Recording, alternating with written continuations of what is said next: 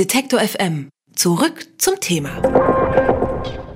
Die Zahl der Insekten in deutschen Naturschutzgebieten ist seit 1989 um mehr als drei Viertel gesunken. Immer besonders im Fokus waren dabei die Bienen, denn ohne Bienen ist das gesamte Ökosystem bedroht. Um dagegen zu steuern, wurden immer mehr Bienen in Großstädten angesiedelt, denn die industrielle Landwirtschaft ist für die Bienen oft lebensfeindlicher als Grünflächen in der Stadt. Jetzt meldet der Deutsche Imkerbund aber, in Berlin gibt es sogar zu viele Honigbienen. Grund dafür sind unter anderem die erhöhte Anzahl an Hobbyimkern und auch die vielen Bienenstöcke, die an öffentlichen Orten aufgestellt wurden. Dass es zu viele Honigbienen gibt, hört sich vielleicht erstmal nicht so schlimm an, doch die Honigbienen verdrängen andere Bienenarten, wie zum Beispiel Beispiel die Wildbienen oder die Hummeln. Ob wir wirklich zu viele Honigbienen in den Städten haben und wie Honigbienen andere Insekten verdrängen, das frage ich jetzt Herbert Lohner. Er ist Referent für Naturschutz beim BUND Berlin. Hallo, Herr Lohner. Hallo. Lange haben wir um die Honigbienen gebankt. Jetzt heißt es, in Berlin gäbe es sogar schon zu viele Honigbienen. Gibt es also doch kein Bienensterben oder was ist hier los? Ach, man muss wirklich ganz streng unterscheiden zwischen der Honigbiene, die definitiv nicht gefährdet ist, die nimmt ja an Zahl zu, und den Wildbienenarten. Und äh, es gibt da schon punktuell, also in der Stadt, ich spreche vor dem Hintergrund meiner Erfahrung hier in Berlin, Konkurrenzen punktuell, das heißt an einigen Orten und das heißt auch zu einigen Zeitpunkten. Kann man denn jetzt sich quasi in der Unterstützung der äh, Bienenwelt vielleicht einfach anderen Arten widmen und sagen, okay, genug Imker jetzt in Berlin, äh, wir versuchen die anderen Bienenarten zu unterstützen? Oder was würden Sie vorschlagen? Das Wichtigste ist, dass die Imker und die Naturschutzakteure zusammenarbeiten. Und äh, ich kenne immer mehr Imker, die auch ein Auge auf die Wildbienen werfen und zu denen ja auch, wie Sie sagten, die Hummeln gehören. Das heißt, da gibt es schon äh, seit einen, einigen Jahren eine positive Zusammenarbeit. Das Problem ist, was hier in Berlin ab und zu auftaucht und gerade wieder vor einigen Wochen, als die große Lindenblüte der Straßenbäume hier in Berlin äh, durchlief, dass aus ganz Deutschland Wanderimker nach Berlin kommen mit äh, zum Teil Hunderten von Bienenvölkern und die dann praktisch an bestimmten Punkten in der Stadt sich dann ansiedeln für ein paar Wochen. Und da kommt es dann wirklich zu einer Konkurrenz, einmal natürlich mit den Wildbienen, aber auch zu einer Konkurrenz mit den Berliner Imkern. Normalerweise die Berliner Imker, ich glaube zu weit über 90 Prozent sind es Hobbyimker, die in der Regel weniger als zehn Völker haben, da kann es dann schon zu Nahrungskonkurrenzen kommen. Und wissen das die angereisten Imker, dass sie äh, mit ihren Reisebegleitern vielleicht die hiesigen ähm, Bienen so ein bisschen durcheinander bringen? Ich denke, äh, die Diskussion ist in der Imkerszene flächendeckend angekommen. Das Problem ist, man braucht keine Aufstellgenehmigung vom Land für seine Honigbienen, außer vom Grundstückseigentümer natürlich, bei dem man das aufstellt. Das Einzige ist eine tierseuchenrechtliche Anmeldung sozusagen, die erfolgen muss wegen der amerikanischen Faulbrut, einer gefährlichen Krankheit. Und äh, das führt halt dazu, dass punktuell und an einigen Flächen und als Naturschutzakteur denke ich natürlich bei einigen Flächen vor allem an Naturschutzgebiete oder auch Landschaftsschutzgebiete, also die ein bisschen weniger geschützten Gebiete, wo es mal wirklich fachliche Diskussionen führen kann, ob das nötig ist. Das Problem ist natürlich, was äh, alle Insider kennen, dass Honigbienen äh, eine Flugweite von mehr als drei Kilometern haben. Das heißt, man müsste dann Schutzzonen um die großen Schutzgebiete äh, aufziehen. Und ich glaube aber eher, dass man ins Gespräch kommen muss mit den Imkern und auch mit diesen Wanderimkern, äh, einfach was da geht und was da nicht geht. Hm.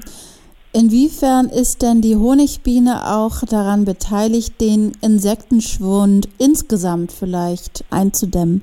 Also die Honigbiene ist sicherlich definitiv nicht schuld an dem Rückgang von Insekten. Es gibt ganz andere Gründe, die äh, für den Rückgang auch von Wildbienen verantwortlich sind. Und der wichtigste ist meiner Meinung nach äh, unsere Form der industriellen Landwirtschaft, weswegen ja die Wildbienendichten äh, in den Städten und auch die Wildbienenzahlen, die Artenzahlen in den Städten viel, viel höher sind als auf dem flachen Land. Andererseits ist natürlich das hat man ja bei dem Bienenvolksbegehren in Bayern gesehen. Wenn die Umweltverbände mit den Imkern zusammenarbeiten, dann kann man im Sinne des Naturschutzes sehr, sehr viel erreichen. Und das ist, glaube ich, was ja auch gerade ein ähnliches Volksbegehren wird ja gerade in Brandenburg angestoßen. Das heißt, das ist eigentlich eine Perspektive. Und ich glaube, ob wir das als Umweltverbände allein geschafft haben, so eine öffentliche Aufmerksamkeit zu erregen, ohne die Imker und die Honigbiene, ich bin mir da nicht so sicher. Hm. Tatsächlich, äh, wie Sie ja schon richtig sagen, seit Jahren wird hier über die Biene und das Bienensterben gesprochen. Warum wird anderen Insekten da nicht eine ähnliche Aufmerksamkeit zuteil? Beziehungsweise gibt es vielleicht ein anderes Insekt, von dem Sie sich als nächstes wünschen, dass es zum Trend wird? Also ich glaube, der wichtigste Punkt ist wirklich der Honig. Also das ist einfach äh, die Honigbiene, die produziert Honig für uns sozusagen, also Ökosystemleistung heißt es im Neudeutsch jetzt. Und das ist der Punkt, und die kennt jeder sozusagen. Und die sind natürlich wichtig für die Bestäubung, aber letztendlich ist es so, also wenn man äh, in einer Landschaft praktisch eine optimale Bestäubung hinbekommen möchte, dann glaube ich, braucht man beides. Man braucht die Wildbienen, man braucht die Honigbienen. Das sind eher die Insektengruppen, die am Tag bestäuben. Äh, in der Nacht sind eher die Nachtschmetterlinge aktiv und bei uns ist es so, dass grob geschätzt 70 Prozent aller Schmetterlingsarten in Deutschland sind Nachtschmetterlinge oder Motten. Das heißt, die bestäuben in der Nacht. Und dann gibt es auch noch eine große Gruppe von Insekten, die Ameisenarten, die viele Pflanzen am Boden bestäuben. Das heißt, es gibt, ein, also mein Wunsch wäre, dass ein zusätzlicher Fokus auch auf die Schmetterlinge gelegt wird die hätten auch wieder einen Vorteil, und zwar den der Ästhetik. Also es gibt zwar auch ein paar schöne Wildbienenarten, aber es gibt definitiv schönere Schmetterlingsarten und auch zum Teil Nachtschmetterlingsarten. Und ich glaube eigentlich, also wenn man da genügend Akteure finden würde, dass die Schmetterlinge eine zweite Gruppe wären und die letztendlich für die Bestäubung von ganz, ganz vielen äh, Pflanzenarten, die in der Nacht ihre Blüten öffnen, äh, verantwortlich sind. Und äh, Sie kennen vielleicht aus dem Garten die Nachtkerzen, die äh, in der Nacht bestäubt werden, in Anführungsstrichen, oder die Nachtviole, eine andere Gartenblume. Und äh, das, das könnte der nächste Schritt sein. Hm, bei meinen Eltern im Garten sind die lila und da flattern immer so weiße Schmetterlinge drumher. Wenn ich mich jetzt entscheiden müsste, ob ich zum Hobbyimker werde oder vielleicht eine Schmetterlingfarm äh, eröffne, was würden Sie mir raten? Finden Sie äh, das Imkern sinnvoller, um die Insekten äh, zu unterstützen oder sollte ich doch lieber mich für die Schmetterlingsfarm entscheiden, weil da eben noch nicht so viele Leute diese Art der Insekten unterstützen? Schwierige Frage. Ich glaube, ich würde Ihnen erstmal raten, zur lokalen Naturschutzgruppe zu gehen und sich mit denen zusammenzutun, weil so der Einsatz für Natur und Umwelt macht sehr viel mehr Spaß, wenn man es in der Gruppe macht und man lernt auch viel dabei, weil das Problem schildern einem die Imker immer. Es gibt auch viele Leute, die mit großem Engagement anfangen zu imkern und dann halt schnell verliert es an Reiz für sie. Das heißt, man muss am Anfang auch einfach lernen. Und das, glaube ich, kann man jetzt, wenn man aus Naturschutzsicht äh, auf das Thema guckt, bei den lokalen äh, Ortsgruppen der Umweltverbände am besten. Wenn man aus der Imkerszene kommt, natürlich der lokale Imkerverband. Bei den, wenn Sie jetzt sich für Schmetterlinge interessieren, ist es ein bisschen ein Problem, weil die normalen Schmetterlingsfarmen, die ich so kenne, die sind ja eher touristische Objekte. Da werden eher große, knallebunte tropische Schmetterlingsarten gezeigt. Die haben keinen Effekt äh, für den Natur- und Umweltschutz hier. Na, ich möchte natürlich die heimischen Schmetterlinge unterstützen. Kann ich das ja. dann irgendwie? Ja, also das Beste ist eigentlich, also wenn Sie einen Garten haben, ist einfach einen naturnahe, äh, verwilderten Garten. Verwildert klingt nach meinem Garten schon mal, das ist gut. Ja, genau. Also eigentlich der ideale Gärtner ist der faule Gärtner der erstmal nur zuschaut. Endlich sagt's mal einer. Was da passiert sozusagen.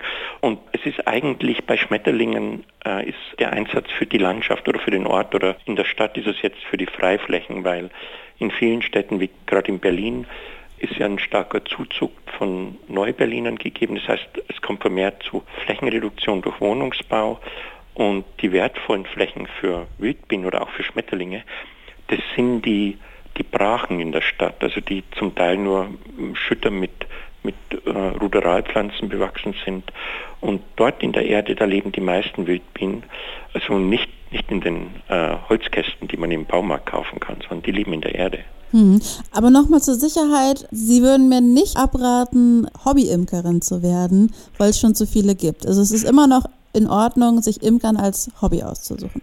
Natürlich. Also ich glaube, der Umgang mit Honigbienen, der öffnet einem ganze Menge Wissen, was man lernt. Und ich hoffe ja, also das ist die Erfahrung, die wir hier in Berlin machen, dass sie in ihrem Imkerverein dann auch äh, na, sensibilisiert werden äh, für den Schutz der anderen äh, Bienenarten, also der kleineren Bienenarten. Und das sind ja auch äh, durchaus sehr spannende Arten dabei. Eigentlich hat fast jede Wildbiene ihre eigene Biologie. Und äh, die haben zum Teil auch sehr poetische Namen. Also wie in Berlin gibt es ein paar Bienenarten, die gibt es in Deutschland nur in Berlin und vielleicht noch ein bisschen in Brandenburg wie äh, die kleine Spiralhornbiene, die Herzmaskenbiene, eine östliche Felsenmauerbiene, eine Flockenblume, Langhornbiene und allein schon diese Namen zu lesen und zu überlegen, wie, können, wie schauen die denn aus. Also da könnte man schon, glaube ich, sein Interesse für andere Tiere äh, oder für andere Bienenarten auch noch geweckt bekommen. Und ein paar Wildbienenarten, die kennen Sie ja. Also die bekannteste dürfte wahrscheinlich die Wespe sein, die jetzt im August an ihrem Pflaumenkuchen im Garten auftaucht. Nicht so beliebt? Nee, nicht so beliebt. Und die größte äh, Wildbienenart in Deutschland, die ist auch geschützt, äh, das ist die Hornisse, die in verwilderten Gärten häufig in hohen Apfelbäumen lebt. Und die hört man ja schon von Weitem summen. Über diverse Bienenarten und Schmetterlinge habe ich mit Herbert Lohnert gesprochen. Er ist Referent für Naturschutz beim BUND in Berlin. Und ich bedanke mich bei Ihnen sehr für das Gespräch. Bitteschön. Alle Beiträge, Reportagen und Interviews können Sie jederzeit nachhören im Netz auf detektor.fm.